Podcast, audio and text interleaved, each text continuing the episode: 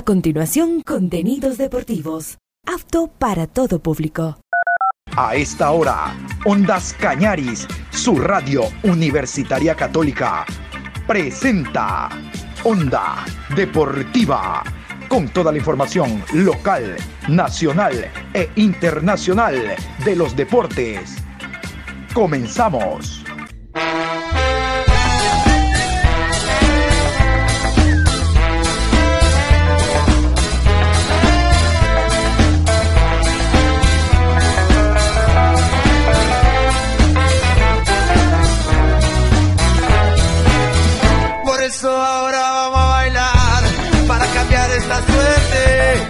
Sabemos gambetear para ausentar la muerte.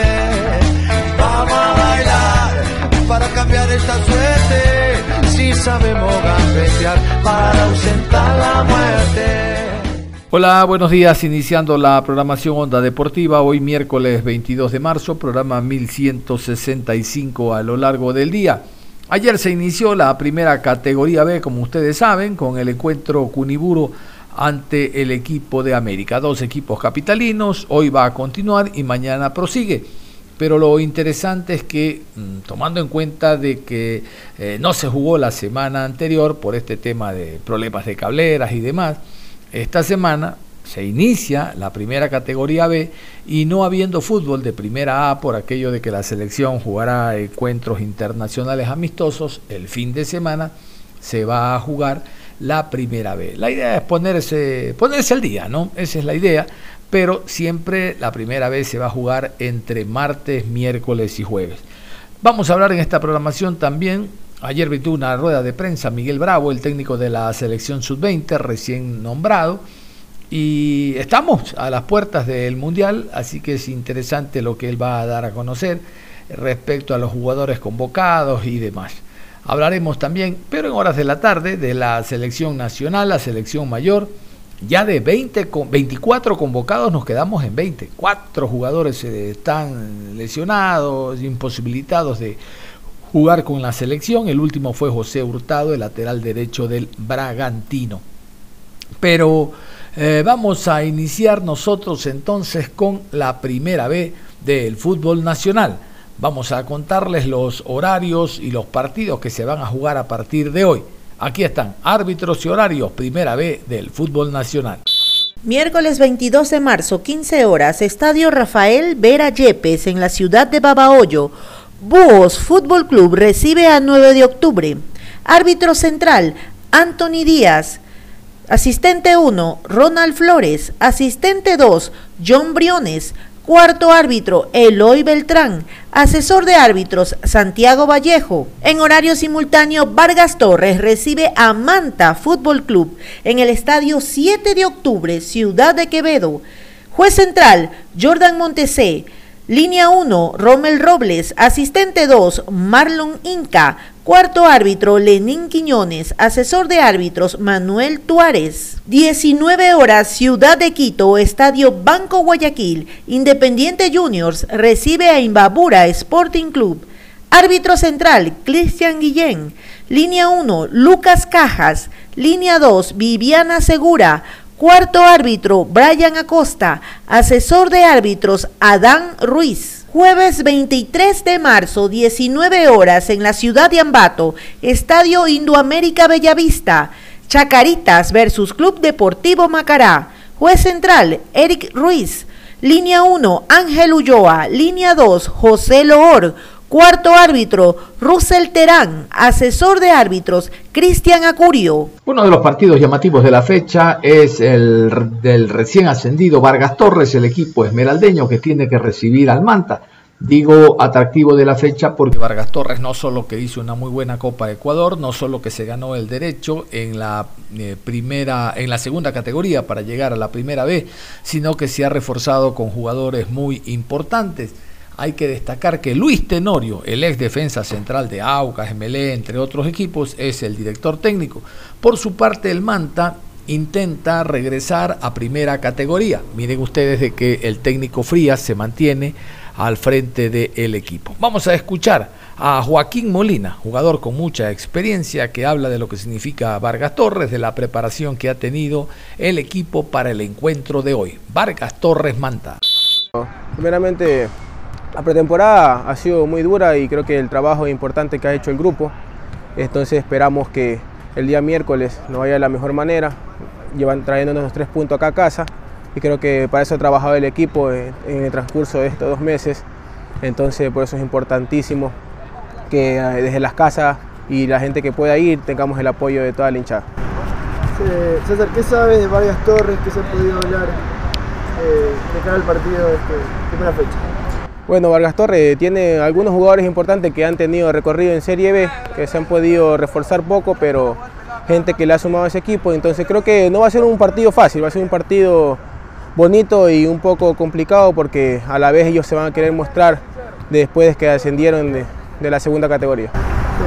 César, un poco de ansiedad al arranque del torneo, ¿no? Y cuáles son los objetivos del Manta para esta temporada. Bueno, la ansiedad desde el primer día está, estamos enfocados en eso. Y bueno, los objetivos, como siempre, desde el primer día de trabajo que uno se planta los objetivos es que ascender al equipo y estar en la serie de privilegios, que es lo que esperamos con todo el grupo y demostrando día a día cada entrenamiento y cada partido. Y toda fecha trae encuentros que llaman la atención. Vean ustedes, la Serie B se inició el día de ayer, hoy sigue con algunos partidos.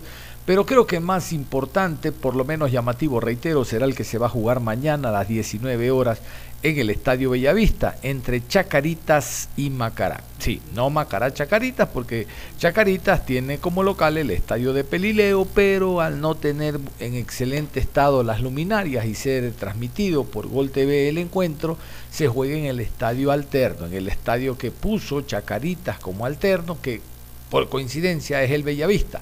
Digo por coincidencia porque el equipo rival Macará ahí actúa de local. Daniel Maroto, el gerente del equipo, lo vamos a escuchar y no sé si lo entienden ustedes y me ayudan, porque el hombre habla de la preparación del equipo, de los jugadores extranjeros, de los nacionales, de que este partido va a servir para ver si contratan o no mm, refuerzos. Yo creo que para eso son los amistosos, ¿no? Bueno, pero él quiere sobre caballo montado darse cuenta si necesita o no otros jugadores, pero después se queja y dice, a ver, la primera y tercera fecha la vamos a jugar en el Estadio Bellavista en horas de la noche porque así lo decide Gol TV. Partidos de local que le tocarían Pelileo. La quinta y sexta nos toca de local en Pelileo, pero ya le estamos pidiendo a Gol TV que nos programa a 3 de la tarde porque queremos jugar con nuestra gente, con nuestro público. Bueno, desde ese punto de vista tiene razón. Pero también quiero que reparen, y, reitero, me ayuden, yo no entiendo. Él dice, hemos sacado a la venta 4.500 entradas en general oriental, la occidental, la occidental es eh, íntegra para el equipo visitante, entre paréntesis el local, porque Macará es el que juega ahí, y vamos a vender general, preferencia, tribuna y palco. O sea, está hablando de alrededor de 6 a 7 mil localidades que van a salir a la venta mañana jueves en horas de la mañana para el partido que se tiene en la noche. Oiga, en Pelileo no le van ni cuatro. Entonces uno quiere que la inversión que se hace eh, con la plantilla se vea revertida, primero obviamente con goles y tal, pero eso es lo deportivo. En lo económico, que el público asista, que el público vaya al estadio. Cuando el público va al estadio, el sponsor están contentos, todo el mundo está feliz porque la inversión se ve revertida, la inversión que hace el club. La verdad, no, no sé si yo estoy equivocado, pero vamos a escuchar a Daniel Maroto.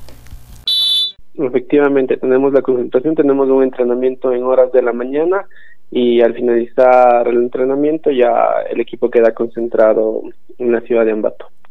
Y todos los jugadores están habilitados, la única ausencia que tenemos es el tema de, una lesión o de John Santa Cruz, pero ya se encuentra en recuperación, creemos que lo vamos a tener en la banca pero sería la única baja que podríamos tener para el partido de, del día jueves. Sacó una cantidad de, de 6.500 entradas a la venta, donde aquí están habilitadas la General Occidental, la cual va a estar destinada para el Club Macará, General Oriental, donde que va a ser destinada para el club Chacaritas, tribuna y palco.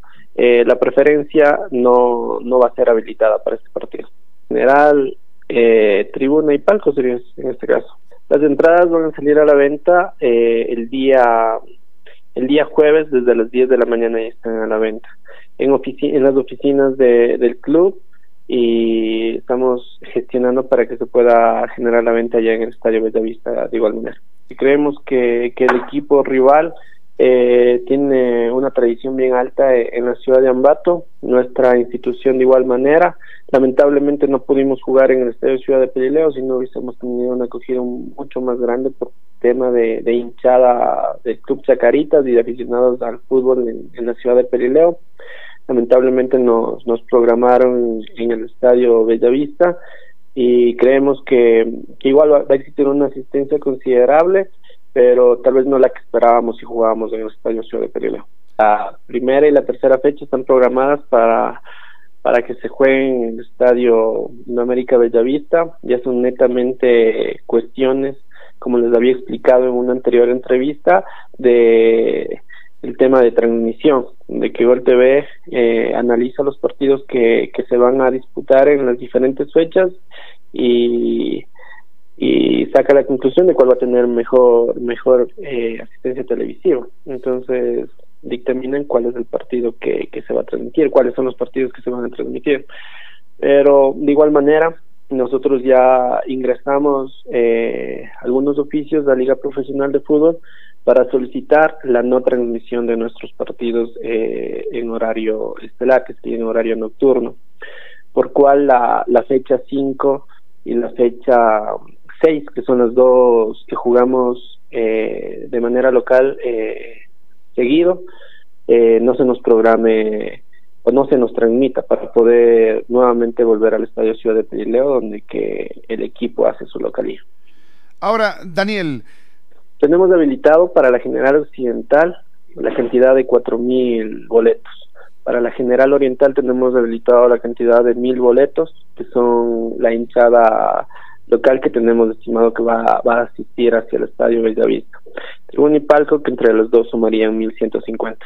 Sí, efectivamente, esperemos que, que se pueda llenar o se pueda llegar a al límite de del boletaje que nosotros realizamos para que se pueda desarrollar. Va a ser un buen partido, va a ser el primer partido tanto del Club Macará como de, Chacaritas y existe buena expectativa porque va a ser, bueno, ya, ya nos hemos enfrentado con anterioridad en la, en la segunda categoría, pero dentro de la Serie B va a ser el primer partido que nos enfrentaremos.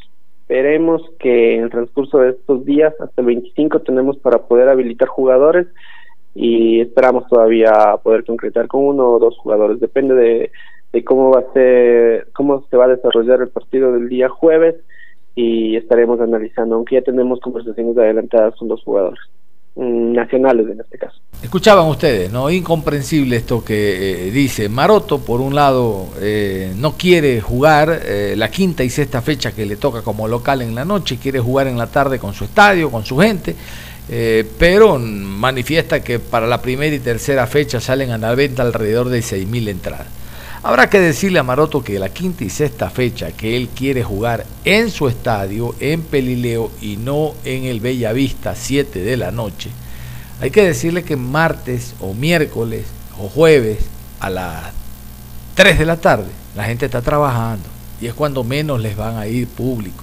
En cambio, a las 7 de la noche, cuando la gente ha salido ya del estadio, Pelileo cerca de Ambato, Incluso los hinchas de técnico de Macará que no tengan nada que hacer entre semana por el horario 7 de la noche van a ir al escenario deportivo.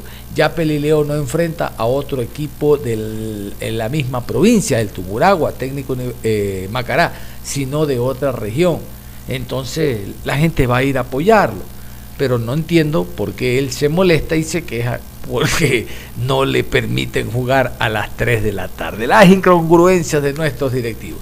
Vean ustedes al otro lado, el doctor Guido Soria, que maneja la parte económica, este la tiene muy clara, dice, qué bueno que el, eh, que el Chacarita venga a jugar con nosotros este jueves, porque va a ser un incremento, va a, ser un, va a tener un ingreso económico, porque va a jugar en el estadio Bellavista, que presenta las garantías desde el punto de vista de luminaria, y porque el público se va a volcar al escenario deportivo. Es el primer partido de Macará en este año. Macará es el ídolo.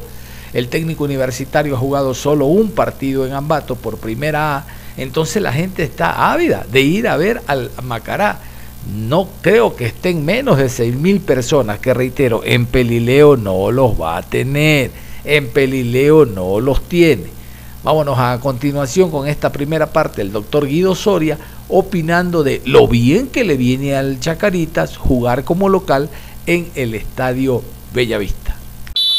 Creo que la mejor decisión de Chacaritas fue jugar de local en Ambato, porque va a ir gente Macará, como le digo, o sea, verle nuevamente al equipo, eh, ver cómo está, eh, cómo va funcionando dentro del campo de juego, la ilusión que se puede ir generando para, para llegar al objetivo, pienso que sí va a tener una buena acogida del hinchada visitante, en este caso Macará, para el día jueves.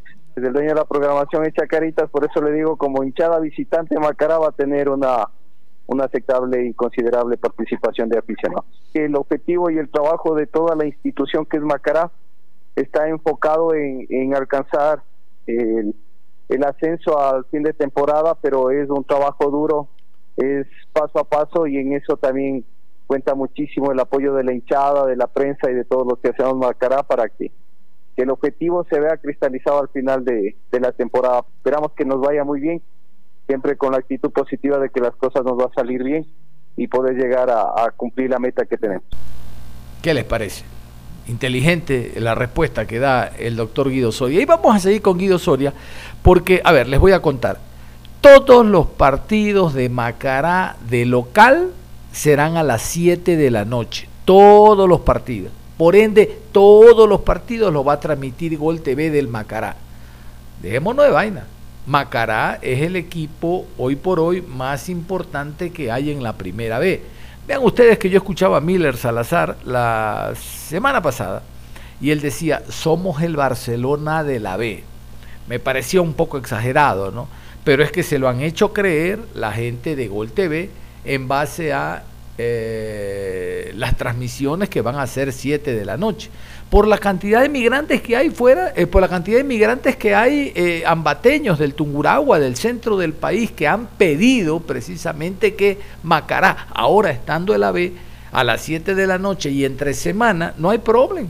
Horario prime para el Macará y se lo pueda observar tranquilamente. Entonces, por eso Miller Salazar la semana pasada nomás dijo, somos el Barcelona de la B. Y no me queda duda que vamos a volver pronto. Ya en octubre estaremos en la A. Ahí sí me pareció exagerado porque hay otros nueve equipos, ¿no? Pero esa es la convicción que él tiene. Eh, la fortaleza eh, que maneja en base a el técnico nuevo que está en el equipo del Macará, un técnico argentino, y la incorporación de algunos jugadores. A ver, les cuento. Aquí vamos a escuchar a Soria hablando de los permisos que tiene que sacar, porque ustedes saben, el estadio está en, remodelación y demás. Todo esto lo había hecho para la semana pasada, que se iba a iniciar el torneo, ¿no verdad? Bueno, ahora tiene que hacerlo para el fin de semana, porque como ahora Chacaritas es local, Chacarita que se preocupe este jueves del permiso y demás, pero el fin de semana Macará será local, así que tiene que tener las cosas en orden. Vamos a continuación a escuchar a Guido Soria hablando de eh, venta de entradas, permisos y demás para que el Bellavista los reciba como local el fin de semana que estamos ahorita con sacando todos los permisos correspondientes a, los planes de contingencia que nos piden las entidades de control. Adicional a eso tenemos que tener también ya la, autorización del municipio de cultura, de bomberos. Como usted sabe, recién empezamos el campeonato y nos toca estar trabajando a 100 por hora. La suspensión del campeonato nos complicó un poco porque el cambio de fecha y horario eh, nos retrasó también en los permisos. Tendremos la mesa de seguridad junto con las entidades de control y una vez para planificar tanto el, partido como visitante como el partido como local el día domingo. Nosotros eh, estamos conscientes como Macará de que vamos a ser uno de los equipos estelares dentro del campeonato de la Serie B. Por eso usted ve las programaciones eh, de local siempre nos van a poner en la noche, van a ser transmitidas Eh, Cuniburo no sabemos si vaya a venir hinchada visitante, la verdad. Sabemos que también tienen grandes jugadores. Eh, dentro de las programaciones tenemos que trabajar a que todo salga sin novedad. La expectativa por nosotros, por nuestra hinchada, por la gente que va a acompañar al estadio. Sabemos que recién empieza el campeonato. Las ilusiones de nuevamente verle a Macará en, en el Estadio Bellavista, en el Estadio Universidad de Indoamérica Bellavista, que nos permita eh, que, que sigan soñando para alcanzar el objetivo que tiene planteado a la dirigencia, que es sí o sí subir de categoría a la serie. Bueno, este fin de semana netamente es por la participación de la selección y porque se suspende el campeonato de la, de la Serie A. Si en el caso, yo creo que está establecido dentro de los contratos de los derechos de televisión que si en el caso la Serie A se se suspende por alguna participación internacional de la selección, la Serie B tomaría esos horarios eh, protagonistas para que el fútbol siga participando y se pueda seguir viendo los fines de semana. Pero de lo contrario, el, calendario netamente está fijado para entre semana, Patricia. Eh, vamos a sacar 3.500 localidades eh, divididas en cada una de las de, de lo que es general, tribuna, palco y preferencia el costo es 15 dólares palco, 10 dólares tribuna, 10 dólares preferencia y 5 dólares general. Y esperamos que, la gente de Macará nos acompañe el día domingo a las 6 de la tarde. El doctor Guido Soria, lo escuchaban ustedes, el hombre encargado de la parte económica, financiera del conjunto del Macará. A ver, antes de cerrar, decirles que Marcelo Robledo, ese es el nombre del director técnico argentino que este año debuta en el fútbol ecuatoriano yo lo he escuchado a él en entrevistas y dice que conocía del fútbol ecuatoriano porque ahora por esta facilidad que hay siempre está observando partidos, que observó ya estando en Ecuador los cinco últimos partidos de Macará, que ha pedido videos de la primera vez, no solo para conocer canchas y demás, sino equipos, ¿no? Eh, ¿Qué más dijo Robledo? Robledo dijo que eh, estuvo trabajando, escuche esto, estuvo trabajando en en Bolivia, en Bolivia trabajó y allá llegó precisamente la propuesta, que no fue difícil llegar a un acuerdo con él, porque él le dijo al directivo, usted quiere volver a la A, quiere regresar a la A, me va a dar todas las garantías, entiéndase contratación de jugadores y demás. El directivo le dijo que sí, bueno, vamos. Y el arreglo se hizo muy rápido. Para los que no saben, Robledo fue arquero, fue arquero argentino y como ocurre, ¿no? antes quizás no se daba en cantidad, pero las lecciones te limitan y te dejan afuera de los equipos, ¿no? afuera de, tu trabajo como jugador. Pero ahora con la facilidad que hay, abrazan la dirección técnica y vamos, siguen dentro del colectivo llamado fútbol. En el caso de Robledo estaba en la duda de ser o periodista deportivo o ser director técnico. Le dieron la oportunidad de director técnico, bueno, dejó de lado el periodismo deportivo, pero no descarta en cualquier momento, dice él, quizá de mayor edad, eh, dedicarse al periodismo deportivo porque le apasiona. A este hombre le apasiona todo lo que es deporte, nos damos cuenta.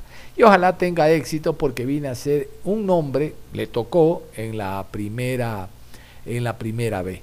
Hace algunos años llegó al país Eduardo Favaro, casualmente dirige a Chacarita Favaro llegó al país gratis. Le dijo al doctor Yunda, deme chance con el Nacional, yo salvo categoría, no le cobro. Págueme lo que usted crea, no le cobro. Si le salvo categoría, me, ahí sí me da un dinero, porque cumplí el objetivo. Favaro llegó y le salvó la categoría a el Nacional de Yunda. Y ahora miren ustedes, dirijo equipos de primera, se fue a Uruguay y recientemente lo llamó el Chacarita y mañana se enfrentan. Por un lado Robledo y por otro lado eh, Eduardo Favaro, argentino, uruguayo. Qué cosa, ¿no? Nos vamos a ir a la pausa y al regresar vamos a meternos al tema el sub-20, ya mismo se desarrolla el mundial, habíamos dicho en titulares que habló Miguel Bravo, vamos a conocer los equipos clasificados y algunos detalles del sub-20. Eh, Miguel Bravo llamó a un jugador, Marco Zambrano, que recién fue ascendido en Portugal con su equipo, y el chico le dijo, no, profesor, no me quite continuidad, déjeme aquí, llame a otros, que yo espero seguir teniendo continuidad y en cualquier momento llego a la selección mayor. Está bien, se lo respeta. Marco Zambrano, hijo casualmente del empresario, del hombre que maneja jugadores y ya nutrió durante tanto tiempo a Independiente del Valle, Marcos Zambrano. Bueno, del tema sub-20 vamos a conversar, reitero, porque el Mundial está próximo a desarrollarse. La pausa entonces y regresamos. Onda Deportiva. Regresamos con Onda Deportiva. Aquí estamos y seguimos en la programación Onda Deportiva. Vamos en esta segunda media hora a hablar, como habíamos indicado, de la selección sub-20 de fútbol, aquella que está clasificada para el Mundial de en Indonesia, para el Mundial de la categoría. Un poco de historia, ustedes recuerdan, la selección clasificó dentro del sudamericano que se desarrolló en Colombia, más por un tema de el reglamento, los cuatro primeros que por mérito, nosotros cuartos para el tercero que fue Colombia había una distancia abismal porque realmente no hicimos un buen suramericano y los que quedaron bajo nosotros, Venezuela y Paraguay, fueron más malos que nosotros. Eh, Jimmy Brandt, por eso el técnico que alcanzó la clasificación al Mundial no fue renovado. Eh, se nombró a un, nuevo estratega, Miguel Bravo, al cual lo vamos a escuchar más adelante. Él pertenece a las divisiones menores de Independiente del Valle, por ahí van entendiendo cómo así lo nombraron y no eh, llamaron a Jorge Célico, un hombre que conoce plenamente el trabajo en estas categorías. Pero vamos a ir en orden, vamos a recordar las selecciones que están clasificadas para el Mundial de Indonesia Sub-20.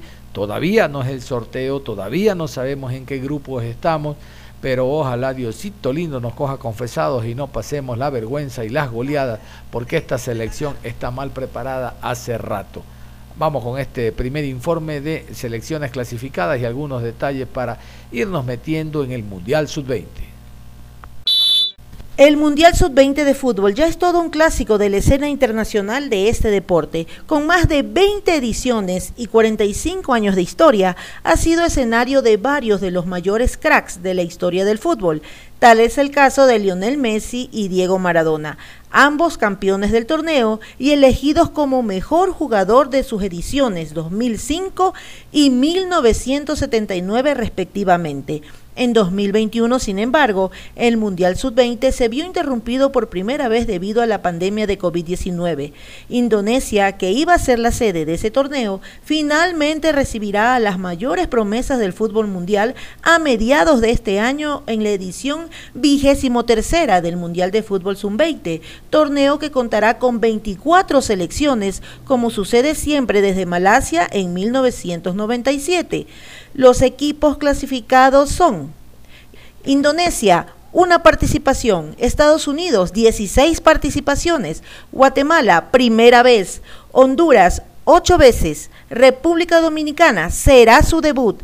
Fiji, una participación. Nueva Zelanda, seis veces. Inglaterra, 11 torneos. Francia ha acudido siete veces. Israel será su debut. Italia, siete participaciones. Eslovaquia, una. Brasil, 18.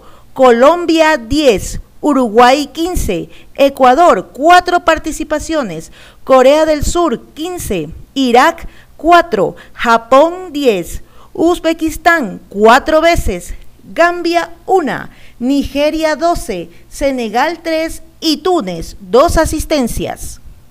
Antes de escuchar a Miguel Bravo en la rueda de prensa, vamos con esta nota que adelanta algunos conceptos de los cuales vamos a escuchar más adelante, sobre todo porque al momento la selección se encuentra trabajando. Hay algunos jugadores que no van a estar, incluso algunos internacionales, porque es fácil. Allá en sus países no juegan y llegaron a la selección simplemente porque, allá, ah, este juega en Tirate al Agua en eh, Singapur, tráelo pero averigua, hijo, ese hombre no juega, no está ni en la banca, ni por el ánfora, averigua. Entonces cuando el jugador llegó, ya saben de quién estoy hablando, llegó, se dijo, no, no, no, le falta una cosita, por eso no lo pongo en el primer partido.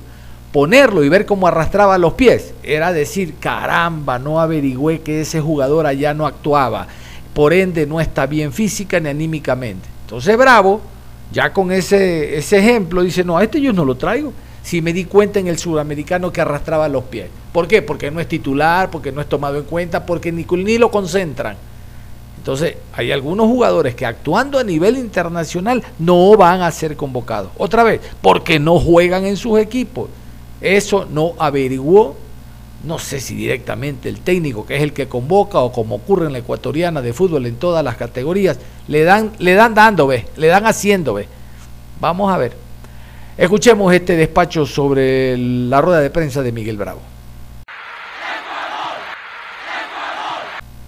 Miguel Bravo, el nuevo director técnico de la selección ecuatoriana sub-20, dirigirá hasta el 28 de marzo su primer microciclo en la Casa de la Selección. Una de las grandes ausencias en esta convocatoria es la de Nilson Angulo, quien actualmente juega en Anderlecht de Bélgica. Según Bravo, existe la incertidumbre sobre si Angulo será o no cedido por su club para el Mundial Sub-20 que se jugará entre el 20 de mayo y el 11 de junio de este año en Indonesia.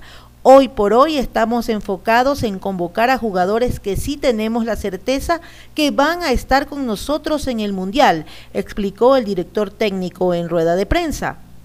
En Anderlecht se encuentra en el octavo puesto de la Liga Belga, peleando por clasificarse a competencias europeas.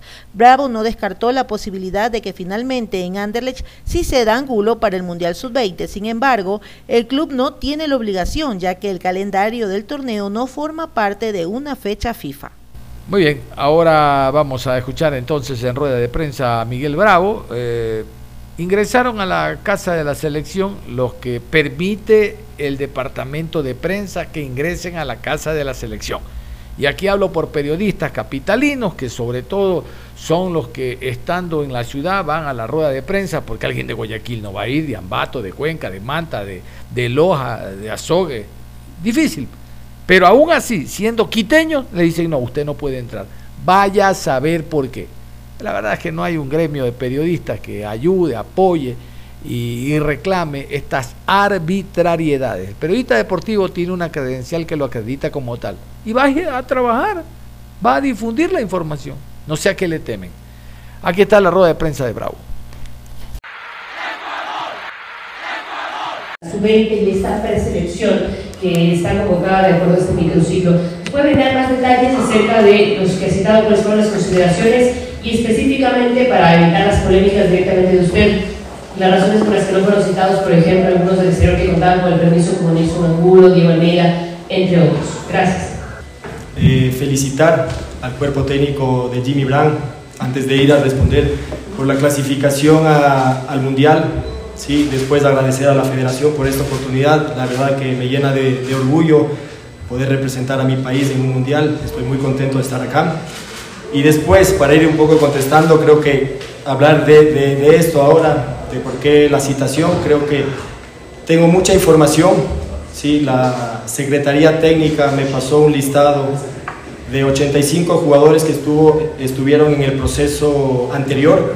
Dentro de esos 85 jugadores participaron en Juegos de Sur, participaron en Brasil, en los dos amistosos en Colombia y en el Sudamericano. Con esa información, más información de Secretaría Técnica que me pasaron a mí, de jugadores con posibilidades de ser llamados, es decir, que quizás no nacieron en Ecuador, pero su padre, su madre son españoles y ecuatorianos, tienen algún tema de, legalidad que pueden venir acá. Hay ese mapeo de trabajo de Secretaría Técnica, hemos agregado algunos otros eh, jugadores. Entonces tenemos toda esa información, analizamos partidos, eh, jugadores, después de esa información nosotros eh, llamamos a los clubes. No sé si es que es de su conocimiento, pero el Mundial no es fecha FIFA, los clubes no están en obligación de, enviarlos, entonces los jugadores citados el día de hoy son los que van a tener la posibilidad de estar en el, en el Mundial. Sí, todavía no tenemos respuesta de varios clubes, no nos han negado, no nos han confirmado, simplemente nos han dicho que va a depender de la situación de sus clubes, cómo van evolucionando en sus ligas. Entonces, en base a esa información, nosotros pues obviamente haremos las posteriores eh, citaciones. Al día de hoy tenemos los 26 jugadores que nos han dado el ok, que podrían ser considerados en caso de que junto con el cuerpo técnico decidamos que así sea. Profe, eh, de acuerdo a la información que usted acaba de mencionar que recibió para tener esa base y poder convocar y empezar con este primer microciclo de cara a lo que será todo este camino de preparación para, para el Mundial, ¿Qué sensaciones le deja precisamente con esta selección que se encontraba? Felicitaba al profe Jimmy Brandt. Bueno, ese proceso también seguramente deja una base. ¿Qué sensaciones le deja de aquello? ¿Con qué selección se encuentra precisamente para ir trabajando? Y también en este primer microciclo, ¿qué trabajo se va a realizar? ¿Cuál es el cronograma que tiene para empezar a trabajar con estos chicos? Gracias. Buen día, Mayra. Eh, la verdad, muy contento. He tenido una muy buena predisposición de los 26 jugadores. El día de ayer se sumaron los tres chicos que venían compitiendo el día domingo, el caso de Castaño, García y Ordóñez que se sumaron el día de ayer. Hoy ya tuvimos la primera sesión en la mañana con el plantel completo. Vamos a entrenar de lunes a viernes, perdón, de lunes a jueves en doble sesión. El día viernes tenemos amistoso con Liga, sábado con Aucas, domingo nuevamente, domingo y lunes doble sesión y el martes terminamos nuevamente con Aucas y los jugadores quedan eh, liberados. En cuanto a la planificación, quizá a futuro corto, lo podemos decir a futuro a corto plazo, eh, los, ¿se han analizado ya selecciones para hacer los amistosos también en previo a lo que será la participación en el Mundial, ya que también el, tiempo pasa muy rápido y sería bueno saber si se tiene ya previsto un calendario al respecto? Perfecto, muchas gracias. Eh, el día 28 terminamos microciclo a las 2 de la tarde, después tenemos el vuelo junto con, con Claudio Viajamos a, Indonesia el día 28, vamos a estar presentes en el sorteo. Parte de la presencia nuestra ya en el sorteo es para justamente ver qué rivales nos van a tocar. Después de eso, ver, según el rival, tratar de buscar un rival similar ahí mismo, ¿sí? poder conocer el lugar donde vamos a concentrar, donde vamos a entrenar y a partir de eso ir confirmando amistosos, terminando de ultimar la, la, planificación que está bastante avanzada, pero una vez que tengamos ya el dato concreto, es decir, tal fecha tenemos nuestro primer partido contra estos rivales, va a seguir un poco la, la, la planificación, pero tenemos previsto viajar el día 28 al sorteo y después estaríamos regresando ya la siguiente semana una vez que tengamos confirmado todos estos detalles. Eh, ser parte del cuerpo técnico es importante, ser parte de este proyecto de la Federación Ecuatoriana de Fútbol que engloba lo integral, lo han dicho la semana anterior con el, profe Félix Sánchez, que implica su trabajo dentro de la selección sub-20 de cara a esta preparación precisamente al Mundial, profe, porque la vara queda alta después de la última participación mundialista y eh, también fue campeón sudamericano. Profe, muchísimas gracias. Bueno, muchas gracias, un saludo para todos, qué gusto volverlos a ver. Eh, realmente para mí es un, eh, es un desafío poder, eh, poder apoyar desde este espacio a, a, los seleccionados y más que todo a, a todo lo, el cuerpo técnico. ¿no? Yo creo que la misión nuestra, y siempre pensé así como jugador, siempre es que nosotros tenemos capacidad, así que por mi parte apoyarles, a, como digo, a los jugadores y al cuerpo técnico, porque somos capaces de eso y, realmente creo que eh, lo que tenemos es que apuntar a que en la selección de mayores tengamos un cuerpo técnico ecuatoriano. Y para eso tenemos que prepararnos desde acá. Así que, profe, la mejor de la suerte. Yo doy las gracias también al presidente de la federación por eh, considerarme para eh, el consejo y, poder estar aquí apoyando.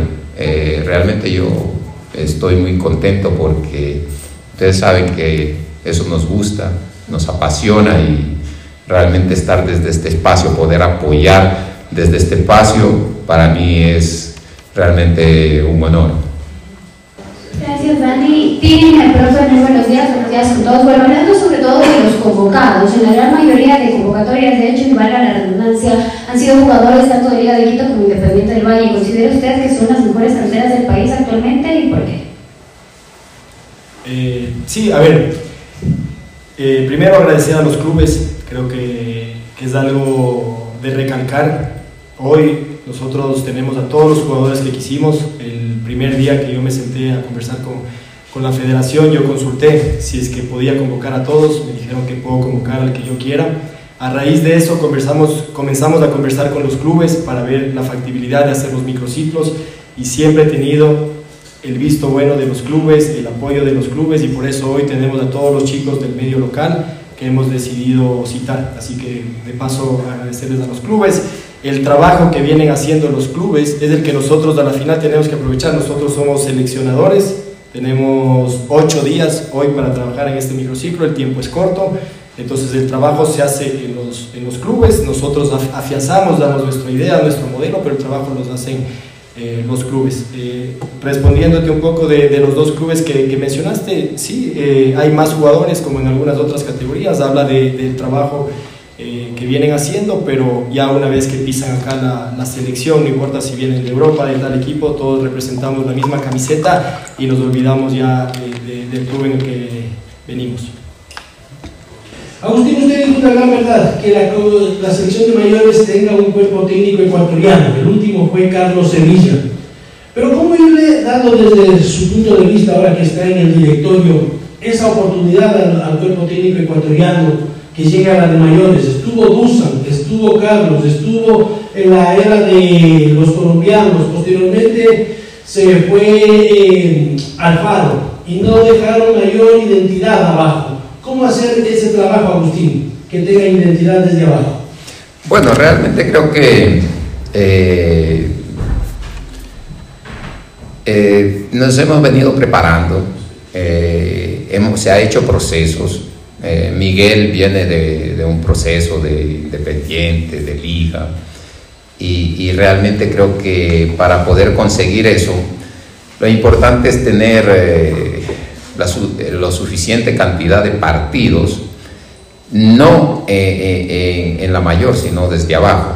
Y creo que en este caso, el caso de Miguel, él ha hecho ese proceso. Y, y por supuesto eso le va dando la, la experiencia y todo eso. Y, y, y, desde luego a nosotros nos toca seguirles apoyando y más que todo confiar, confiar en, en, en el contingente que tenemos nosotros eh, con nuestros profesionales. Así que yo creo que la meta es esa, o sea, llegar a eso, pero hay que tener calma, hay que tener paciencia y más que todo la buena preparación ¿no? De cada uno de, de los profesionales.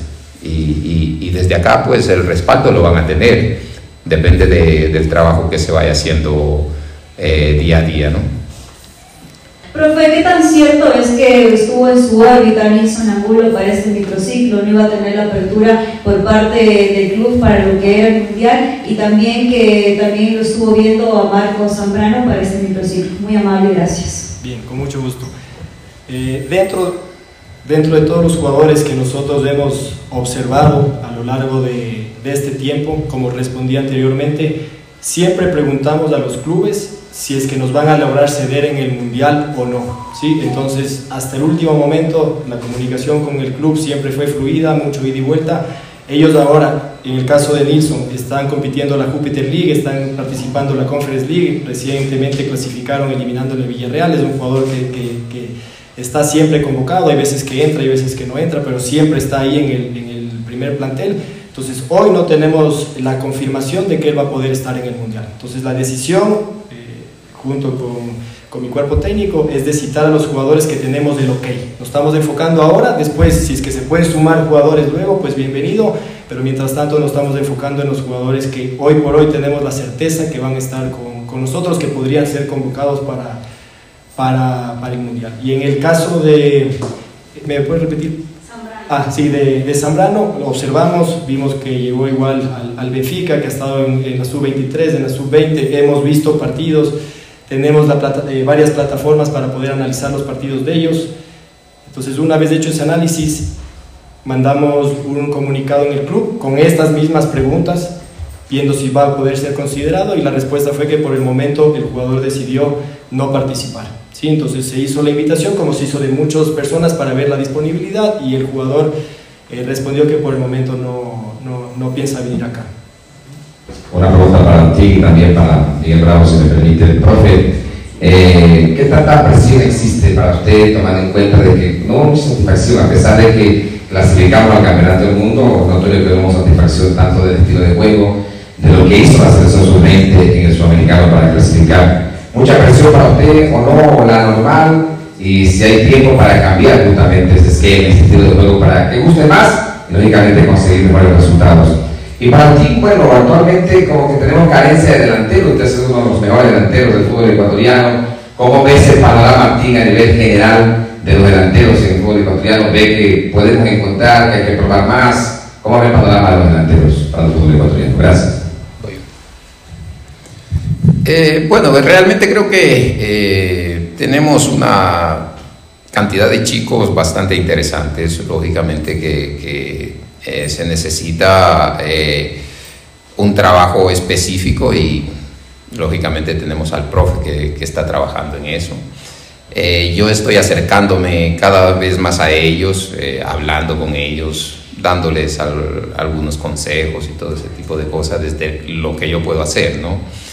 Y de ahí creo que la mayoría de ellos eh, tienen experiencia ya internacional y, eso es bueno.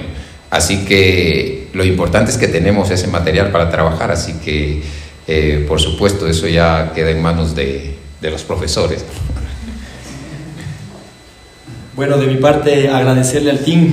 Hoy estuvo junto con nosotros, estuvo viendo la práctica. Después de la práctica eh, pudo conversar con los chicos y la verdad que la experiencia, dos mundiales, varios clubes, entonces una gran experiencia, un histórico, siempre va a estar la selección abierta para, para la gente que quiere sumar. Un consejo del team seguramente para un delantero lo va, seguramente lo va a escuchar o lo va a saber cómo llegar, quizás incluso mejor que cualquier técnico de acá o de, un club, entonces gracias Agustín por, por darte el tiempo, por estar acá.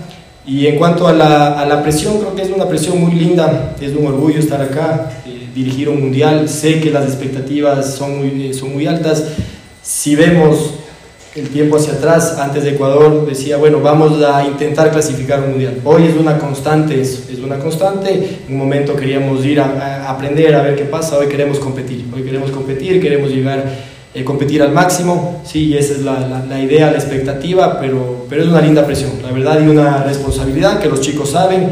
Queremos demostrar al país un equipo que esté comprometido, ¿sí? que cuando la gente vea, tengo orgullo de ver, que por más de que habrá momentos en los que se pueda jugar mejor o peor, pero que dejemos todo y eso es lo que queremos eh, transmitir y eso es lo que yo le veo como más que una presión, una responsabilidad. Sabemos que tenemos los ojos de, de, todo el mundo, que hay una muy buena generación, son muy buenos jugadores y que estamos aquí también para poder guiarles y ayudarles. Profe, eh, ¿qué conclusiones sacan del Sudamericano Sub-20, tomando en cuenta el informe que recibió de Jimmy Brand? los goles recibidos, cómo trabajar esa parte. Y no sé si antes mis colegas se preguntaron por el caso de Diego Almeida, a ver si nos puede dar eh, claro qué es lo que pasa con este jugador. Muchas gracias. Perfecto. Eh, con respecto del sudamericano, creo que si es que hay algo que, que destacar, es que se luchó hasta el final. Se luchó hasta el final, hubo momentos en los que no fueron buenos, como pasan todos los equipos, pero se luchó para empatar en el penúltimo partido al minuto, más allá del minuto 90, se luchó, el último partido había que ganarlo, se lo ganó, entonces hay, hay muchas cosas para mí que, destacar, que hablan de un equipo comprometido, con muchas ganas, con mucho deseo, siempre van a haber cosas por, mejorar, las he hablado acá a, la interna y, estamos ya eh, pensando y enfocados en lo que, eh, en lo que viene. En cuanto a lo de Diego, sí, se han hecho dentro de, esa información que recibí, conversamos, eh, comenzamos a ver eh, qué cantidad de participación están teniendo los clubes. Como, como vieron, tenemos acceso a varias plataformas, hablamos con los clubes para poder observar si están teniendo minutos, si no están teniendo minutos. Dentro de ese análisis, sí, hay tres centrales por derecha, está Ordóñez, está Castaño y está García, que queremos ahora observarles. El uno juega en el Rayo Vallecano, el otro juega en Leganés, el otro está jugando en el filial de, de, Brujas y vienen con mucho ritmo, con mucha competencia. Entonces ahora la decisión eh, es esa, hemos decidido por estas tres opciones, pero sabemos que, que Diego es, es, un muy buen jugador, que está en órbita de, siempre de la selección, pero la decisión ahora es por, por esta razón. Ahí estaba la rueda de prensa de Miguel Bravo, el director técnico de la selección eh, sub-20 que va a participar en el Mundial de Indonesia. Reitero, el hombre no se ganó el derecho, el derecho se lo ganó Bran, pero ante la paupérrima presentación que tuvo el seleccionado, hubo que escoger otro. Eso se veía caer, se veía venir de Maduro. Debería estar otra persona trabajando. Pero ¿cuál es el mérito de Miguel Bravo? Simplemente trabajar en las menores independientes del Valle. Y no estoy equivocado, porque si nos vamos por antecedentes, bueno, miren, no lo lleven a Célico. Célico quedó campeón sub-20, estuvo tercero en el Mundial de la categoría en Polonia. Ya, no lo lleves a él. Llévalo a Javier Rodríguez. Ese señor fue mundialista sub-15, sub-17 y sub-20. Resulta que Javier Rodríguez simplemente, no sé si por ser costeño, mono, no sé cuál fue el punto de, dónde fue el punto de quiebre, que terminó su contrato y el señor Egas le dijo, hay dos más, hay dos más, como dice la comadre, hay dos más. Pero resulta de que el contrato inicial no se lo había hecho Egas, sino Carlos Villasís de la presidencia de la ecuatoriana de fútbol anterior. ¿Cuál es el problema de renovarle? Bueno, había otro presupuesto y demás. Bueno, llámenlo ahora. Pero Miguel Bravo no tiene antecedentes, no les digo a nivel mundial, trabajando con la selección. No, no tiene antecedentes en selección menor. Nunca ha dirigido selección, simplemente un club. Bueno, con la chapa de Independiente del Valle es evidente que los méritos aumentaron. Nos vamos a ir. En la tarde les cuento, después de las 13 horas con 30, vamos a hablar de la selección mayor y de algunas otras novedades. Por ejemplo, ya tenemos el tema de la demanda de Gustavo Alfaro y algunas reacciones que hay en torno a este partido de carácter internacional amistoso que a las 4 de la mañana de Ecuador se va a jugar este viernes en Sydney ante la selección australiana. Ya está listo Juan Pablo Moreno Zambrano, como siempre con actitud positiva. Un abrazo, nos reencontramos en la tarde. Si sabemos para la muerte.